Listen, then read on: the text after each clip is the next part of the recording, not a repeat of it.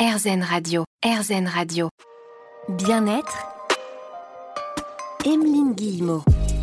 Je vous attends, chambre 111. Voilà le petit message que je viens de recevoir sur mon téléphone portable qui vient de notre invité du jour qui s'appelle Martine, Martine Blaise de Peretti, avec qui on va pouvoir échanger. C'est une grande chance. Elle a une histoire de famille incroyable puisque son arrière, arrière-grand-père a monté la pharmacie du Père Blaise à Marseille. Une pharmacie herboristerie tellement mythique qu'elle figure sur la plupart des guides touristiques. Elle fait donc partie, Martine, de la sixième génération de cette famille. Elle est pharmacien herboriste et aujourd'hui avec elle sur RZN Radio, dans l'émission Bien-être, on va parler des différentes manières qui existent, hein, que ce soit dans les huiles essentielles ou alors grâce aux plantes, de pouvoir traverser au mieux la saison automne-hiver. À tout de suite sur RZN Radio. Bien-être, Emeline Guillemot. Chaque semaine, on prend le temps de cheminer ensemble sur la voie du positif. On parle bien-être, développement personnel, mieux se sentir aussi au quotidien. Alors là, je vous retrouve dans un endroit un petit peu particulier. Pour moi, on est dans une chambre d'hôtel. Et c'est vrai que ça fait 20 ans que je fais de la radio et normalement, quand on vient avec notre micro dans une chambre d'hôtel, c'est pour rencontrer par exemple les stars américaines. Et ben, c'est à peu près ça. J'ai une véritable star. Alors plutôt marseillaise. c'est Martine Blaise de Peretti qui va faire l'émission avec nous aujourd'hui. Bonjour Martine. Bonjour voilà, oui, star euh, entre guillemets, bien sûr, mais euh, je reconnais que dans ma famille, nous sommes des stars de l'herboristerie. Alors c'est vrai, vous êtes herboriste, pharmacienne, auteur aussi, on en parlera euh, ensemble tout à l'heure, et puis notre invité aujourd'hui, vous êtes aussi l'arrière arrière petite fille de Toussaint Blaise et c'est lui qui va commencer cette histoire familiale incroyable. Vous avez donc eu la chance, vous, de pouvoir diriger la pharmacie du Père Blaise à Marseille, qui est une pharmacie herboristerie mythique. Tous les Marseillais la connaissent. Est-ce que vous pourriez nous raconter un petit peu votre histoire? Il est certain que c'est une belle saga, en ce sens que mon aïeul, donc Toussaint Blaise, qui était guérisseur de son état, euh, ramassait les plantes lui-même, les plantes médicinales qu'il connaissait très bien à l'époque, puisqu'on se soignait que comme ça, parce que je parle de la création de l'herboristerie en 1815. Donc euh, ça remonte à quand même plusieurs, plusieurs décennies. Et depuis 200 ans, plus de 200 ans, c'est ma famille qui a euh, dirigé cette herboristerie, euh, comme vous dites, mythique à Marseille. On dit même que c'est devenu une institution. On fait un micro-trottoir, le Père Blaise est vraiment très connu, et pour différentes raisons.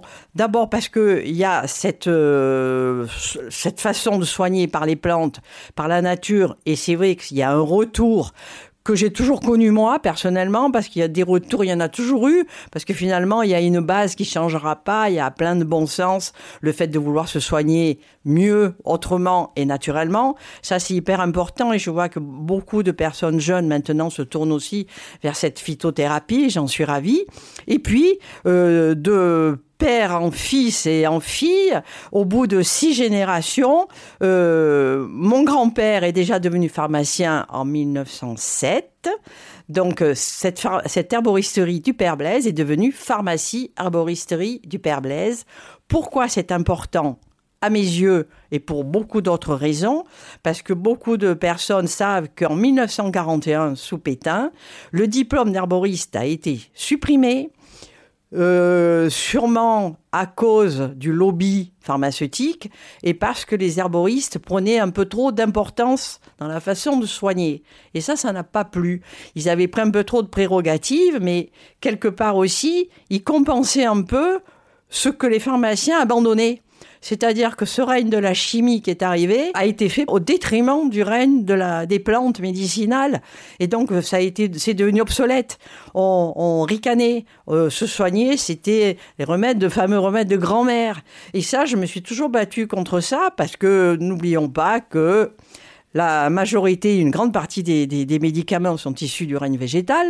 Et ça, il faudrait quand même bien s'en souvenir. Euh, on n'aurait pas la digitale, entre autres, euh, la colchique euh, et tant d'autres plantes sont très utiles en pharmacie et ont fait leurs preuves. Et c'est vrai que ce retour, entre guillemets, à l'herboristerie, je l'ai vu puisque j'ai exercé pendant 40 ans dans cette pharmacie si si célèbre à Marseille, euh, où justement j'ai vu cette évolution, mais en même temps, euh, ce qui est inchangé, c'est que c'est toujours la femme qui est la porteuse de la bonne santé de la famille, c'est la femme qui est la mémoire de la famille, c'est la femme qui gère la tradition orale. Ah, mais ma maman, ma grand-mère m'emmenait chez vous et je sais qu'elle prenait ça pour ça. Qu'est-ce que vous en pensez?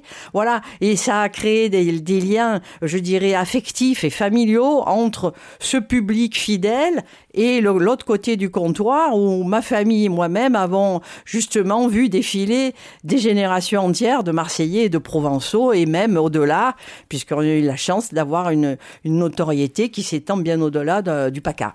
Alors cette pharmacie, ce qui est assez euh, bluffant, moi je suis pas allée à Marseille, mais j'ai regardé les photos, les vidéos, elle n'a pas bouger. C'est-à-dire qu'il y a toujours ce, charme incroyable. Elle est même dans des guides touristiques. C'est pour dire à quel point elle est totalement mythique. Et effectivement, vous le disiez, Martine, vous vous êtes suivi de génération en génération, tant du côté de votre famille que de celle de vos clients. C'est une histoire magique dont on va parler aujourd'hui sur RZN Radio avec Martine Blaise de Peretti. Vous êtes herboriste pharmacienne. On va parler de toutes ces plantes qui peuvent nous faire du bien ou du mal, dit Martine. C'est important de le préciser aussi. On en parle dans l'émission Bien-être sur RZN Radio. Bien-être, Emeline Guillemot. Chaque semaine sur RZN Radio, on s'installe près de la cheminée. RZN Radio, c'est de saison, sur des bons rocking chairs bien confortables, un bon mug de thé fumant à la main et on prend le temps de prendre le temps d'abord de parler aussi bien-être. Aujourd'hui, on reçoit Martine Blaise de Peretti. Vous êtes herboriste, pharmacienne, auteur aussi d'un livre sorti aux éditions Erol qui s'appelle Se soigner par les plantes. Alors, on parlait tout à l'heure des plantes qui font du bien et vous m'avez interrompu en disant ou du mal. Donc il faut faire attention, Martine, à ce qu'on va choisir ce qu'on va choisir. C'est pour ça que j'estime que le rôle de, de, ce que j'ai été pendant tant d'années, pharmacienne et herboriste, euh, permettent de pouvoir faire, euh, je dirais, de trier le bon grain de livret. C'est le cas de le dire parce qu'on est dans les plantes. Mais il est certain que nombre de fois que j'ai entendu, ah ben c'est naturel, alors ça fait pas de mal. Faux. Il est certain que si vous avez employé une posologie excessive en pensant que comme c'était naturel, on pouvait se permettre euh, d'abuser et d'en prendre un peu trop, vous risquez d'avoir des troubles et des problèmes. Euh, évidemment qu'avec les plantes, euh, c'est moins dangereux que quand on manipule les huiles essentielles.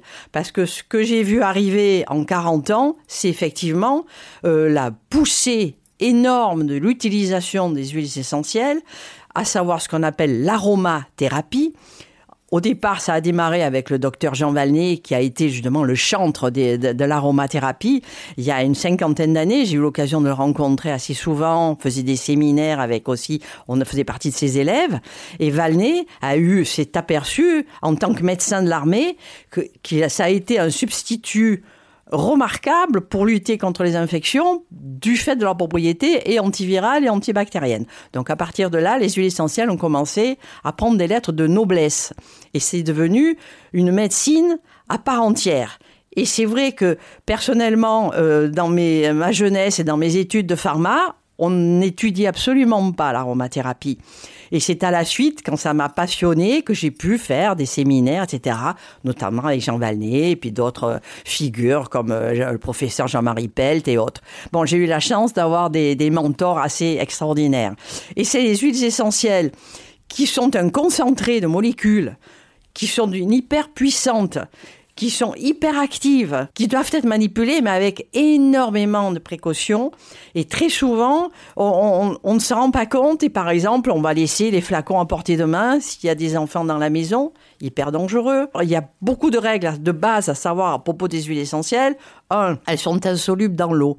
Donc on ne met pas dans un bain quelques gouttes d'huile essentielle sous couvert de faire euh, d'avoir désinfecté sa peau ou autre. Euh, que dire? Que les huiles essentielles ne se mettent jamais pures sur le visage. Jamais pures sur le visage. Pourquoi? Parce qu'il y a des risques d'intolérance, d'allergie, de rougeur. Écoutez, j'ai une petite anecdote, je vais être brève. Il est arrivé un matin une, une jeune femme qui avait lu dans un magazine féminin que euh, l'huile essentielle de géranium rosa, qui sent divinement bon au passage, était remarquable comme antiride. Donc ni une ni deux, elle va chercher son flacon de géranium euh, rosa et le soir, elle se tartine joyeusement et généreusement sur tout le visage. Elle avait une peau claire, fragile. Évidemment que le lendemain matin, elle avait la couleur coquelicot, crête de coq. Donc quand elle est arrivée, elle était affolée. Moi aussi. Parce que j'ai dit, mais comment vous avez pu faire une chose pareille? Et elle me dit, je l'ai lu.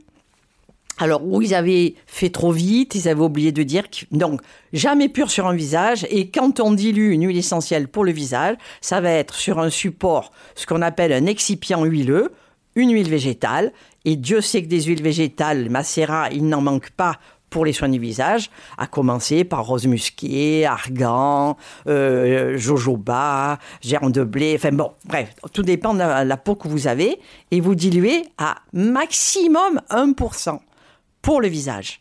Et quand il s'agit du corps, ou pour les soins de massage, pour les douleurs, etc., on va dire entre 10 et 20% mais vraiment dans des cas particuliers, et ça doit être réalisé par votre pharmacien. De toute façon, je pense qu'on a toujours besoin d'aide et vaut mieux demander euh, conseil. C'est ce qu'on va faire d'ailleurs tout au long de cette émission avec vous.